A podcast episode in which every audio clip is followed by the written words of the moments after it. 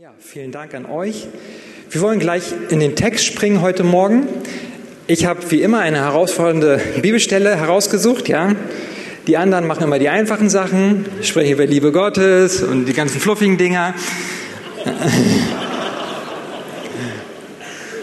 Aber ich traue mich an die harten Dinge ran. Also, Lukas 9, 57. Lukas 9, Vers 57. Und als sie auf dem Wege waren, sprach einer zu ihm, also zu Jesus, ich will dir folgen, wohin du gehst. Und Jesus sprach zu ihm, die Füchse haben Gruben und die Vögel unter dem Himmel haben Nester, aber der Menschensohn hat nichts, wo er sein Haupt hinlege. Und er sprach zu einem anderen, folge mir nach. Der sprach aber, Herr, erlaube mir, dass ich zuvor hingehe und meinen Vater begrabe. Er aber sprach zu ihm, lass die Toten ihre Toten begraben, aber du geh hin und verkündige das Reich Gottes. Und ein anderer sprach, Herr, ich will dir nachfolgen, aber erlaube mir zuvor, dass ich Abschied nehme von denen, die in meinem Hause sind. Jesus aber sprach zu ihm, wer die Hand an den Flug legt und sieht zurück, der ist nicht geschickt für das Reich Gottes. Habe ich euch nicht zu viel versprochen? Ja. Also wie immer herausfordernde ähm, ähm, Worte von Jesus. Und äh, ja, Jesus verlangt einiges von seinen Zuhörern ab. Wir sehen das genaue Gegenteil eigentlich in der Werbung. Sie verspricht wahnsinnig viel, ja, lebensverändernde Dinge. Und häufig ist dann, sind die Kosten, was es wirklich kostet, sehr, sehr klein irgendwo versteckt hingeschrieben. Manchmal muss man eine Lupe nehmen, um zu finden, was es wirklich kostet. Ja? Und wenn es überhaupt das Leben verändert, das ist häufig auch sehr fraglich. Ähm, aber wir sehen hier, dass Jesus ein Thema anspricht, und zwar die Nachfolge. Und darüber möchte ich sprechen. Er spricht doch, er spricht doch darüber, was es kostet, ihm nachzufolgen. Und wir sehen drei Personen, die Jesus hier anspricht. Wir wissen nicht allzu viel über diese Person, aber anhand der Antwort von Jesus müssen wir äh, oder können wir feststellen, dass etwas in seinem inneren Herzen ist, was nicht in Ordnung ist. Und das offenbart Jesus und benutzt es, um etwas deutlich zu machen. Für sie, aber auch für uns. Und so muss man aufpassen, dass man nicht diese Beispiele herausnimmt und daraus eine Theologie entwickelt, dass Gott gegen Familie ist oder dass man nicht sich verabschieden darf oder solche Dinge, sondern er erkennt etwas, er erkennt eine Herzenshaltung in der Person und da macht er etwas offenbar. Darum geht es mir. Bei der ersten Person sagt er, was sehr interessant ist. Die Füchse haben Gruben und die Vögel unter dem Himmel haben Nester, aber der Menschensohn hat nichts, wo er sein Haupt hinlege. Und es scheint so, ob Jesus hier etwas anspricht, was mit einem gewissen Komfort oder mit einem gewissen Lebensstil einhergeht, die die Person vielleicht kennt. Und Jesus fragt hier so indirekt, das wirkt so zumindestens: verstehst du wirklich, was es bedeutet, mir nachzufolgen? Ähm, bist du bereit, Dinge, die dir wichtig sind, wie vielleicht Komfort oder solche Dinge, beiseite zu tun und mich an erste Stelle zu packen. Es gab vor einigen Jahren, habe ich mal einen, einen Artikel in der ähm, christlichen Charisma gelesen. Da hat einer der Journalisten erzählt, ähm, wie in Amerika es so eine negative Entwicklung gibt unter Pastoren oder auch auf Konferenzen, wie viele bekannte Leute einen sehr, sehr hohen Standard haben. Und wenn dieser Standard nicht erfüllt wird, dann kommen sie gar nicht zur Konferenz. Ähm, sie müssen erste Klasse eingeflogen werden und mm, immer die besten Hotels und die Honorar ist sehr, sehr hoch. Und er war in China gewesen und hat halt erlebt, wie dort Hauskirche und ähm, Gemeinde gebaut wird und hat so bescheidene Leute kennengelernt und hat die im Kontrast zu den Menschen gestellt, die er aus Amerika, aus seiner Heimat kennt. Und hat erzählt von einem Pastor, der viele hunderttausend Leute zum Herrn geführt hat und die auch ähm, ja einfach so begleitet und Kirchen gründet und also eine Art, Apostel ist, ähm, wie er manchmal von ähm, einem Ort zum anderen in die, ja, auf, auf dem Land hinreist und zwei oder drei Tage zu Fuß laufen muss und in irgendeiner Ecke schläft. Und dann hat er im Kontrast einen amerikanischen Pastor ähm, gestellt, der halt viele, viele tausend, ich glaube 25.000 Dollar oder noch mehr haben wollte, um überhaupt erstmal zur Konferenz zu kommen und dann ein Riesenteam mit sich nimmt und alle nur erste Klasse fliegen und in den besten Hotels schlafen. Und er meinte, er hat diese Bibelstelle genommen, meint, hier stimmt etwas mit der Nachfolge nicht. Und das ist jetzt ein sehr extremes Beispiel, ich gebe es zu, aber Jesus macht dir etwas deutlich. Ich will an erster Stelle. Und wenn dich dieser Bereich betrifft, dann überleg dir das genau. Der zweite ähm, ist, ist, oder die, die beiden nächsten, die dann kommen, mit, der, ähm, mit dem Vater, der begraben wird und auch ähm, mit der Familie, wo man Abschied nimmt, das geht so in, in die ähnliche Richtung. Ähm, und hier macht Jesus so eine Herzenshaltung deutlich, wo man sagt, stehe ich vor deiner Familie? Ähm, bin ich dir wirklich wichtiger als deine Familie? Und das sind sehr herausfordernde Dinge, die Jesus hier sagt. Das ist etwas, was man nicht so beiseite wischen kann, sondern es ist Ja oder Nein, wo man uns ganz, ganz direkt fragt. Und das ist sehr interessant, ähm, was er dann hier oder beim dritten antwortet. Er sagt, Niemand, der seine Hand an den Flug gelegt hat und zurückblickt, ist tauglich für das Reich Gottes. Ich habe jetzt hier die ähm, Elberfelder Übersetzung genommen, weil die ein bisschen deutlicher wird. Also wenn jemand für den Herrn arbeiten möchte und er schaut zurück und beschäftigt sich mit anderen Dingen, da sagt Jesus, er ist nicht tauglich in dem Dienst. Das sind sehr massive Worte, sehr deutliche Worte, die einen schon so ein bisschen kratzen können. Und je mehr ich über diese Worte nachgedacht habe, desto deutlicher wird mir, dass Jesus nicht nur uns hier herausfordern möchte, sondern er möchte uns etwas ganz, ganz, ganz deutlich machen.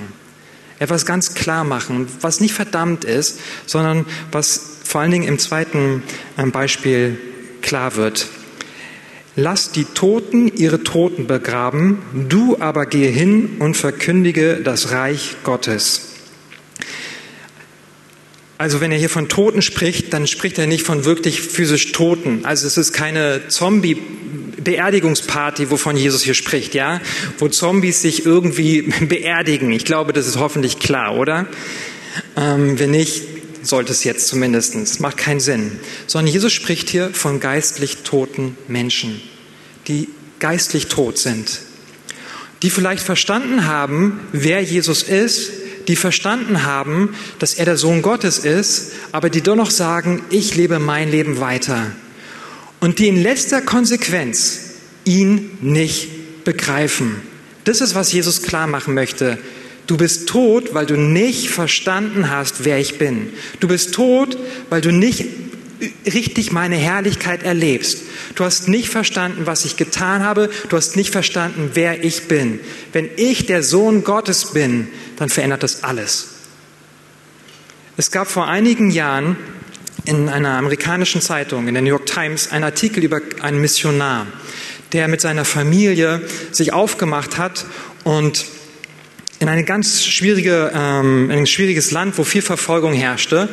Und äh, auf der einen Seite wurde er ein bisschen bewundert für seinen Mut, aber auf der anderen Seite haben sie ihn auch kritisiert, wie man so naiv sein kann und seine Familie in so eine Gefahr bringen kann, ja, und das ist total gefährlich und es ist nicht nachvollziehbar. Was sie nicht verstanden haben, ist dieser eine Punkt. Sie haben nicht verstanden, wer Jesus ist. Wenn Jesus der Sohn Gottes ist, macht es einen riesen Unterschied. Und das ist, was Jesus hier sagt. Wenn du es nicht verstehst, bist du tot. Du, du, du bist tot. Du hast es nicht verstanden, wer ich bin. Wenn ich Jesus, der Sohn Gottes bin, macht es den kompletten Unterschied. In Lukas 9, die Verse 23, ein bisschen davor, greift Jesus das vorher schon mit ähnlichen Worten auf.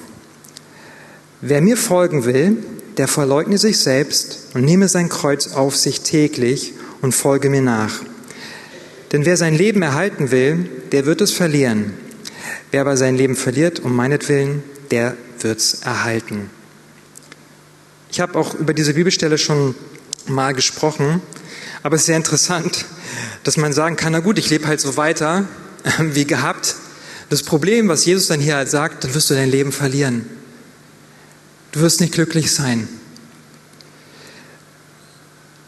Ich habe vor einigen äh, Monaten ein Buch gelesen über einen Evangelisten, der eingeladen wurde von einem amerikanischen Footballteam der NFL, also wirklich ein ähm, großes Team, sehr bekannt, millionenschwer mit tollen Stars. Und die haben diesen Evangelisten eingeladen, die laden regelmäßig irgendwelche Menschen ein, die einfach so Reden halten, um ihre Leute zu ermutigen und einfach so ein bisschen Moral in die Truppe zu bringen. Und das ist so mal der Hintergrund. Also nicht nur Christen, sondern einfach unterschiedliche Leute. Und haben diesen bekannten Evangelisten eingeladen. Und dieser Evangelist ist dann zu diesem Team gegangen in die Umkleidekabine oder wo auch immer die waren und hat diese Bibelstelle gebracht. Was bringt es, wenn ihr alles habt und nehmt doch Schaden an eurer Seele? Ihr werdet euer Leben verlieren. Und da war eine Kraft in diesem Raum gewesen. Und dieser Evangelist hat gesagt, als er dann geschlossen, äh, mit einem Gebet geschlossen hat, die Veranstaltung und rausgegangen ist, sind ihm ganz viele Leute hinterhergelaufen.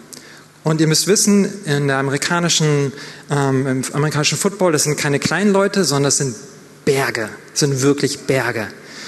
Also zwei Meter mal zwei Meter, ja. Und die haben mit Tränen in den Augen gesagt, ich habe alles, was man sich wünschen kann. Ich habe so viel Geld, ich müsste nie wieder in meinem Leben arbeiten. Ich habe so viele Frauen gehabt, die schönsten. Ich habe alles, was ich will gucke draußen meine Autos an. Aber ich bin unglücklich, ich habe mein Leben verliert, verloren.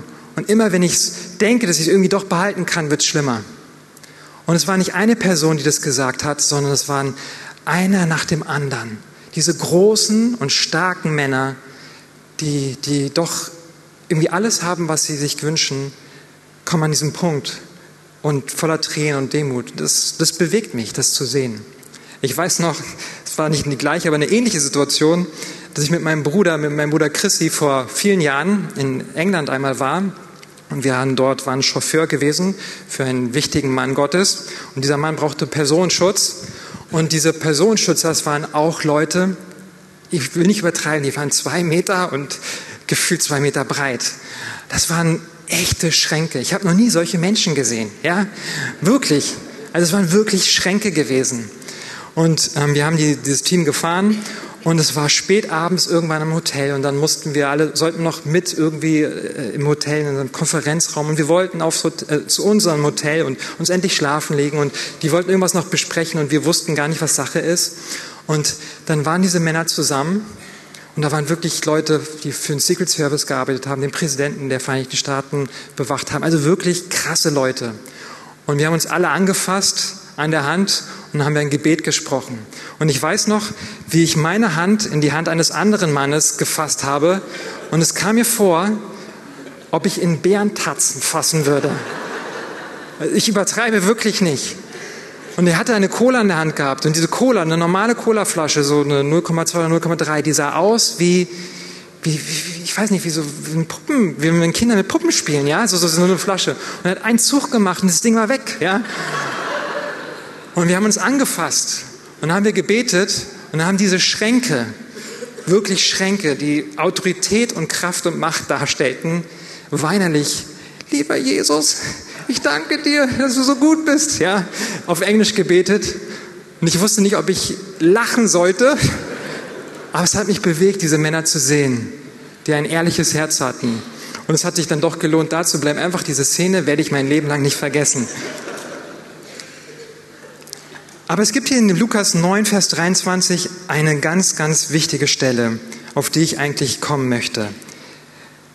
Denn wer es verliert, ähm, wer aber sein Leben verliert um meinetwillen, das ist der Satz, der wird es erhalten. Und das macht den Unterschied. Du sollst ein neues Leben erhalten. Du brauchst ein neues Leben.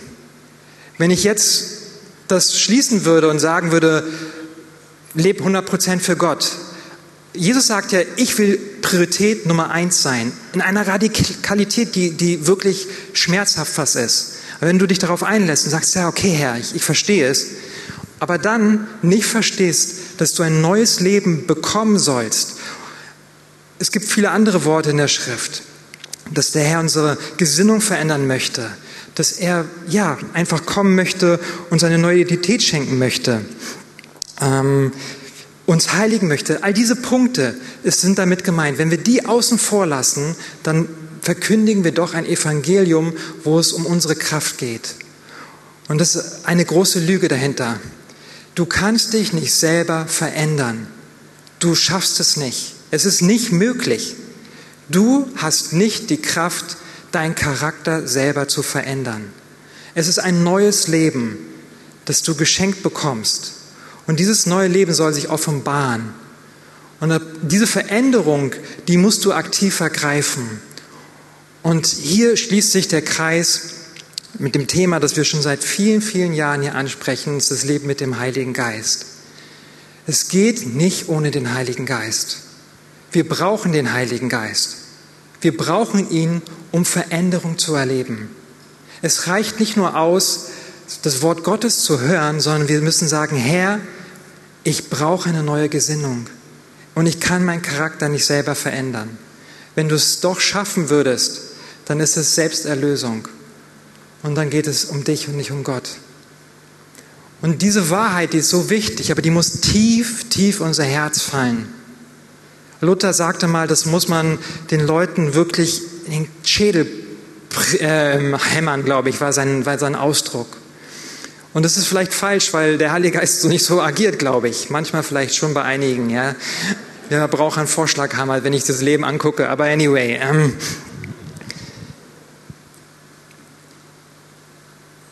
es geht darum, diese neue Identität wirklich zu leben. Und nicht nur zu sagen, ich finde das toll, ich bejahe das, sondern ich gehe hinein. Sonst haben wir es nicht verstanden. Vor einer Woche haben wir im Gottesdienst das Beispiel gehört vom barmherzigen Samariter. Und wie Jesus uns füllen möchte durch den Heiligen Geist und uns lieben möchte, dass wir andere lieben. Und ich stehe dazu total. Es ist total richtig. Und dann sind wir, bin ich mit meiner Familie nach Hause gegangen. Und wir gehen kurz, bevor wir in der Wohnung sind, sehen wir einen Mann bei uns in, in der Straße, den wir häufiger sehen, der auch ein bisschen verwirrt ist, ein, ein, ein Mann zwischen 30, und 35. Und meine Frau hatte den, den Eindruck oder die Idee, ey, lass ihn doch einladen zum Mittagessen. Und mein Gedanke war, bitte nicht, bitte nicht. Geld geben, wunderbar, aber nicht einladen. Ich war müde, ich hatte keine Lust, die Kinder haben ein bisschen gequäkt, ja. Kochen und dann äh, einfach hinlegen und genießen. Und dann war ich, ah, okay, äh, so ein bisschen. Und dann ist sie hingegangen und hat ihn gefragt und er hat schon gegessen und ich so, oh, innerlich, Halleluja. Ich will ehrlich sein, ja. Und dann habe ich darüber nachgedacht. Und dieser Typ ist mir nicht aus dem Kopf gegangen. Oder dieser Eindruck, wie, wie hätte ich reagieren sollen. Auf der einen Seite weiß ich, ich will nicht etwas tun aus eigener Kraft. Aber auf der anderen Seite weiß ich auch, was meine Aufgabe ist hier in dieser Welt. Und ich habe darüber nachgedacht und das hat mich nicht losgelassen. Und dann Mitte der Woche habe ich so gebetet und dann kam wieder dieser, dieser, diese Szene in meinem Kopf. Und dann kam genau das, was ich euch vorhin vorgelegt habe, dass der Heilige Geist gesagt hat, Jonathan, du hast es noch nicht verstanden. Du hast es noch nicht verstanden. Auf der einen Seite können wir natürlich sagen, ich mache erst, wenn ich ähm, mich verändere, gehe ich los. Und ich will so bleiben, wie ich bin, solange ich will ja nicht aus eigener Kraft etwas tun. Aber ich will euch ein Beispiel geben von einer Person, die früher mal in der Gemeinde ist. Und das ist ein sehr plakatives Beispiel. Und zwar diese Person, die ist schon lange nicht mehr in der Gemeinde und keiner höchstwahrscheinlich von euch kennt sie, deswegen kann ich das erzählen, war eine Person, die viel Unruhe gebracht hat. Es war eine Dame gewesen und die hat sich ausgezeichnet, indem sie ständig, überall wo sie war, gelästert hat. Und jeden schlecht gemacht hat. Auf eine sehr richtig fiese Art und Weise und hat ge, einfach überall, wo sie war, hat sie gelästert und hat schlecht über Leute geredet. Und irgendwann, und ich war zufälligerweise dabei gewesen, hat eine Person diese Dame angesprochen und hat gesagt, weißt du was? Das, was du tust, ist nicht gut. Du lästerst über Leute. Das ist richtig daneben. So sollen wir als Christen nicht sein. Und die Antwort der Person war erstaunlich. Sie hat gesagt, weißt du, das, was ich tue, ist nicht richtig, das weiß ich. Aber ich kann das aus eigener Kraft nicht verändern. Und deswegen mache ich einfach weiter. Diese Antwort ist eine Perversion von Gnade.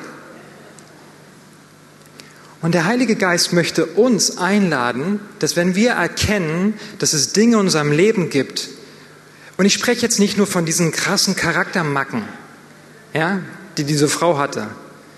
Ich hätte zu ihr gesagt, liebe Dame, geh in dein Gebetskämmerchen und schließ dich so lange ein, bis du den Heiligen Geist erlebt hast. Und vorher komm bitte nicht raus. Ja? Um deiner selbst willen, aber auch um unserer. Ja? Du bist nicht zu ertragen. Ja, manchmal muss man auch direkt sein, oder? Amen. Und das Gleiche gilt in vielen Bereichen auch für uns. Wir haben es noch nicht verstanden in den Bereichen. Und ich will jetzt nicht ankommen und euch ähm, eure Erlösung wegreden. Das ist nicht mein Ziel oder überhaupt nicht. Das ist das Gegenteil. Sondern ich will euch klar machen, dass wir nicht nur über Charaktereigenschaften sprechen, sondern Gott will unser Wesen verändern. Er will hineinkommen und unser Wesen verändern. Er will hineinkommen und uns zu Zeugen machen. Das ist, was der Heilige Geist tun möchte. Ich möchte mit euch Apostelgeschichte 1, Vers 6 lesen. Die Jünger fragen ihn, wann er das Reich Israels wieder aufrichten möchte. Und dann antwortet Jesus zu ihnen, es gebührt euch nicht, Zeit oder Stunde zu wissen, die der Vater in seiner Macht bestimmt hat. Aber ihr werdet die Kraft des Heiligen Geistes empfangen, der auf euch kommen wird, und werdet meine Zeugen sein in Jerusalem und in ganz Judäa und in Samarien und bis an das Ende der Erde. Ihr könnt euch nicht vorstellen, wie viel Trost diese Verse mir geben. Wie viel Trost diese mir geben, weil ich weiß, der Heilige Geist, wenn ich mich zur Verfügung stelle, das ist wichtig, ich will darauf gleich noch kurz eingehen, er kommt mit Kraft, er verändert mich. Und er hat das auch zu Petrus gesagt. Und dieser Mann, der einige Wochen zuvor in entscheidenden Situationen Jesus plötzlich nicht kannte. Ich bin nicht mit Jesus, als Jesus ähm, ja, äh, beim Hohen Rat war und er angesprochen wurde, bist du nicht einer dieser Jünger? Ich habe mit Jesus nichts zu tun. Und äh, ich kenne ihn nicht. Wir wissen, dass dieser Petrus einige Wochen oder Monate später dann aufsteht bei Pfingsten und eine Predigt hält und sich viele tausend bekehren. Ihr könnt euch nicht vorstellen, was das für ein Trost in meinem Herzen erzeugt, weil es etwas deutlich macht. Es ist seine Kraft. Es ist nicht meine Kraft. Es ist seine Kraft. Und der Heilige Geist ist da, uns ins Wahrhaftigkeit hineinzuführen. Er ist, wie es im Johannes 16 heißt, der Geist der Wahrheit. Und er führt uns in Wahrhaftigkeit. Und Petrus musste auch in Wahrhaftigkeit reingeführt werden. Und das hat Jesus getan. Er hat gesagt, liebst du mich? Ihr kennt alle diese Bibelstelle. Er hat es dreimal gefragt. Und ich will gar nicht diese Stelle auslegen. Ich will nur etwas deutlich machen, dass dieser Petrus dann eine wichtige Rolle gespielt hat in der Ausbreitung des Evangeliums und dann später andere. Und menschlich gesehen, wenn wir die Situation genau betrachten, ich hätte nicht mein Geld darauf gewettet, dass er der Richtige wäre, oder? Wie bei höchstwahrscheinlich fast allen anderen Aposteln. Aber der Heilige Geist ist gekommen mit Kraft. Und das, darum geht es mir. Es geht nicht darum, unsere Verantwortung beiseite zu schieben und zu sagen, ah, ich muss nichts tun. Nein, sondern zu sagen, hier bin ich, das ist meine Verantwortung, verändere mich, ich will dich erkennen, ich will wirklich verändert werden, ich will so werden wie Jesus. Und das ist nur möglich, indem ich eine Beziehung zum Herrn aufbaue, die nicht auf Basis einer einmal wöchentlichen in den Gottesdienst äh, Liturgie entsteht, sondern die täglich, Jesus sagt hier, soll täglich das Kreuz aufnehmen, täglich ihn suchen, wirklich Gemeinschaft mit ihm haben, sein Wort zu kennen. Wenn der Heilige Geist dafür verantwortlich ist, uns das Wort zu offenbaren, uns daran zu erinnern, dann müssen wir das Wort erstmal auch kennen. Wir müssen es kennen. Und ich bin nicht jemand, der irgendwie gerne von vorne oder grundsätzlich Regeln irgendwie hört oder proklamiert. Aber es wird nicht gehen ohne Hingabe, sagen, hier bin ich Herr. Ich will ein Gefäß sein. Fühle mich in Wahrhaftigkeit. Wo sind die Punkte, wo der Heilige Geist dich hinführen kann? Wo, wo hast du aufgehört, auf ihn zu hören? Und oder vielleicht, wo ist die Beziehung zu ihm eingeschlafen? Der Herr möchte es erneuern. Und er tut es mit Liebe. Er tut es mit Kraft.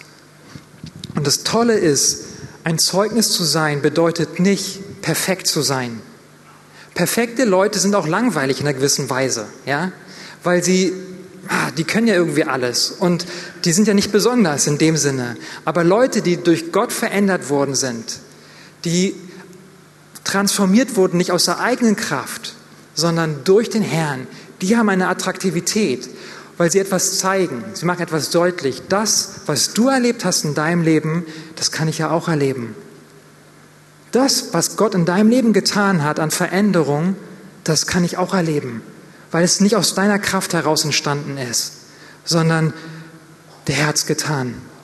Und das ist ungeheuer attraktiv. Sonst proklamieren wir ein Evangelium, ähm, wo man sich doch selbst so eine, ein Selfmade-Mann ist, so, so, jemand, der irgendwie sich selber aus dem, aus dem Schlamm zieht. Ja? Und das funktioniert nicht. Das funktioniert nicht. Und ich möchte euch einladen, dass wir diese Erneuerung, diese neue Identität wirklich stärker begehren. Und dass wir das nicht nur bejahen innerlich und sagen, ja gut, dann Heiliger Geist, leg mal los, sondern Warten im Neuen Testament ist etwas Aktives. Und sagen, hier bin ich, hier hast du meine Zeit. Ich kann noch nicht alles, ich mache viele Fehler, aber führe mich in die Wahrheit. Herr, ich brauche deine Liebe. Wenn ich andere lieben soll, dann muss ich mehr gefüllt werden. Und ich brauche sie, ich brauche sie, ich brauche sie, ich brauche sie. Und du wirst erleben, wenn du Liebe hast und diese weitergibst, dann brauchst du mehr Liebe. Es reicht nicht nur aus, ein bisschen von seiner Liebe geschmeckt zu haben.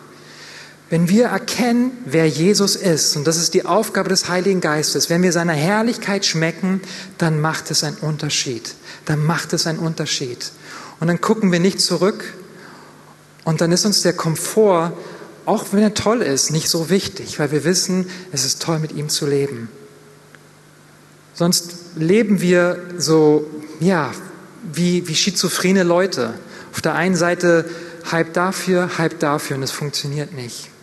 Und das ist, was Jesus sagt. Das ist herausfordernd. Das ist genauso herausfordernd für mich wie für euch auch. Es ist nicht so, dass ich irgendwie besser bin. Es, wenn ich das lese, zieht es an meinem Herzen auch.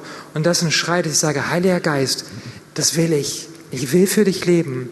Verändere mich. Verändere meine Natur. Ich brauche dich. Heiliger Geist, ich danke dir, dass du hier bist. Und ich danke dir, dass du uns lieb hast dass du wirklich uns erneuern möchtest und dass du diese Worte von Jesus, die so radikal sind, dass du sie in unser Herz packst. Und wir wollen mit dir vorangehen und dir sagen, wir wollen für dich leben. Wir wollen Jünger sein, die wirklich nicht schizophren sind und so ein bisschen am Sonntag oder mal da Zeugen sind oder dann so tun, sondern wir wollen wirklich erfüllt sein, dass wir dass die Welt erkennt, wer du wirklich bist. Und wir sagen, wir brauchen diese Kraft. Wir brauchen diese Kraft aus der Höhe. Und ich glaube, es ist ganz gut und sinnvoll, den Heiligen Geist jetzt zu fragen, wo wir vielleicht selber versucht haben, uns zu verändern, wo wir versucht haben, eine bessere Version von uns selber zu sein, es gibt immer wieder, und das erlebe ich in meinem Leben, und das habe ich damals ähm, im Teenie-Gottesdienst so stark erlebt, eine Situation, wo der Heilige Geist kommt und es kommt Überführung von Sünde und Leute sind innerlich bewegt. und sie sagen, oh, es tut mir so leid und, und sie sind erschüttert und traurig darüber. Und es ist der Heilige Geist, der wirkt. Aber dann geht, kommt ein Kardinalsfehler, dass sie dann versuchen, eine Art, einen Schnitt zu erzeugen und eine Art Stunde Null und sagen, und jetzt reiße ich mich zusammen. Jetzt will ich besser leben. Jetzt will ich mit Jesus gehen.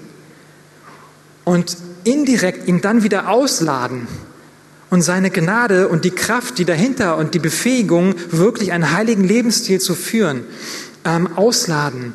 Und einige Wochen und Monate später dann wieder an dem gleichen Punkt sind und manchmal sogar noch schlimmer gefallen sind, noch tiefer gerutscht sind. Und diesen Zustand, den habe ich schon so häufig erlebt und der zerbricht mich innerlich, weil ich sage, nein, so ist es nicht. Die Gnade Gottes, sie ist nicht nur da, um diese Tatsünden zu vergeben, sondern die Gnade Gottes ist auch da, um uns wirklich innerlich tief zu verändern, unser Charakter tief zu verändern. Dafür ist sie da. Und dafür brauchen wir die Offenbarung des Heiligen Geistes immer und immer und immer und immer wieder. Manche Dinge fallen ab in seiner Gegenwart und wir sagen, wow, ich bin frei, wunderbar. Aber manche Dinge, die benötigen etwas Zeit und da müssen wir uns hingeben und immer wieder sagen, Herr, oh, ich bin doch ganz schön hart, oh, ich tue diese Dinge, die sind nicht gut, oh, verändere mich. Und dann führt der Herr dich in Wahrhaftigkeit. Manchmal bedeutet es, dass du dich demütigst vor einer anderen Person, dass du nicht alleine kämpfst, sondern sagst, oh, es ist gut, auch verfügbar und ansprechbar zu sein und dass jemand wirklich in dein Leben sprechen kann. Dann wird es Situationen geben und die wird es häufig geben, wo der Herr durch das Wort zu dir spricht, wo das Wort lebendig wird, wo die Kraft des Wortes eine Veränderung schafft und wo die ganzen Philosophien der Welt, wo sie sich beugen und wo du merkst, mein Gott, ich habe so viel Mist geglaubt. Das, was ich im Fernsehen sehe oder das, was Arbeitskollegen mir vorleben und diese Philosophie ist in meinem Leben gekommen. Und dann kommt das Wort Gottes mit einer Kraft, mit einer Offenbarung und es bricht alles und es beugt sich vor dem Kreuz und du sagst, mein Gott, das ist so toll. Das habe ich schon dutzende Mal erlebt. Und dann gibt es andere Situationen, wie der Heilige Geist arbeitet. Aber wir müssen aufpassen, gerade auch als Charismatiker, dass wir nicht diese Passivität erleben und sagen, Herr, hier bin ich, sprich lautstark zu mir. Und wenn nicht, du weißt, wo ich bin. Du kennst meine Adresse. Ich gehe jetzt erstmal Netflix gucken. Ja? Ich habe vor einigen Jahren mein Buch gelesen von einem bekannten Bibellehrer. Und der war, bevor er sich bekehrt hat, in krassen Sünden gewesen und hat ein krasses Leben geführt. Er war fast tot gewesen. Und dann hat der Herr eingegriffen und er hat hörbar zu ihm gesprochen. Und dieser Schrecken und die Furcht Gottes, die kam, sie hat sein Leben verändert. Und er ist auf den Boden gefallen und hat gesagt, Herr, es tut mir leid, ich lebe für, für dich. Er hat ein Stücken von der Herrlichkeit Gottes geschmeckt und er hat sein Leben verändert. Und dann ist er mit dem Herrn gegangen. Und dann ist etwas passiert, das war sehr interessant. Er hat gesagt, Herr, warum sprichst du nicht mehr so zu mir? Und er war frustriert gewesen nach einigen Jahren. Herr, ich höre nicht mehr deine Stimme so laut und so deutlich. Herr, was ist los? Wo bist du? War das alles eine Fantasie? War das alles eine Illusion? Und dann hat er den Herrn gesucht und hat sich, ich glaube, eingeschlossen, ich weiß es nicht mehr, auf jeden Fall ist weggegangen von zu Hause und hat einfach den Herrn gesucht. Und irgendwann gab es eine ganz leise Stimme in seinem Verstand, die gesagt hat, geh ins Wort. Such mich im Wort. Das, was du in dem Wort liest, ist genauso stark, ist genauso wichtig, hat genauso tief ein Fundament wie das, was du hörbar gehört hast. Und ich möchte euch ermutigen, solche Leute zu werden und den Heiligen Geist auch so fließen zu lassen Ja, Herr, du bist hier. Heiliger Geist, du bist hier. Ich danke dir, dass du hier bist. Du bist so ein guter Gott. Und jetzt frag einfach den Heiligen Geist, wo du in eigener Kraft irgendwie versucht hast, dich zu verändern. Und ich glaube, dass der Heilige Geist dir einfach Situationen zeigen möchte oder auch so eine Art Wurzel zeigen möchte, die, die tiefer geht, als du von der Oberfläche her denkst, die dein Leben irgendwie durchzieht. Und der Herr sagt, ich will daran, diese Wurzel weil du dich nicht selber verändern kannst. Du kannst keine bessere Version von dir selber erzeugen. Und ich weiß, dass es so attraktiv ist in der heutigen Gesellschaft, wo man sich postet und zeigt, wie toll man ist und wo man Urlaub gemacht hat und dass man abgenommen hat und wie sportlich man ist und wie toll man das kann. Und alles ist so oberflächlich und man kann sich optimieren. Aber das ist keine wirkliche Veränderung. Veränderung findet nur statt, wenn der Heilige Geist ran darf und dich transformieren darf. Einfach eine Minute.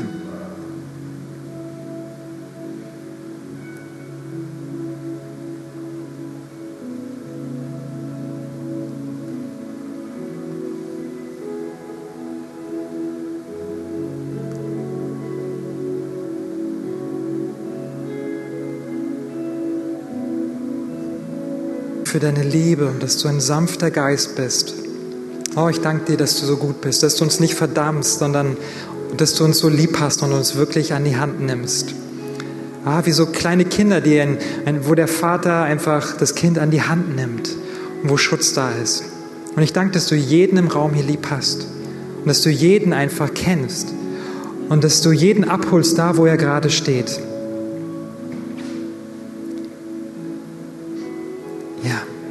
Wir möchten den Gottesdienst schließen.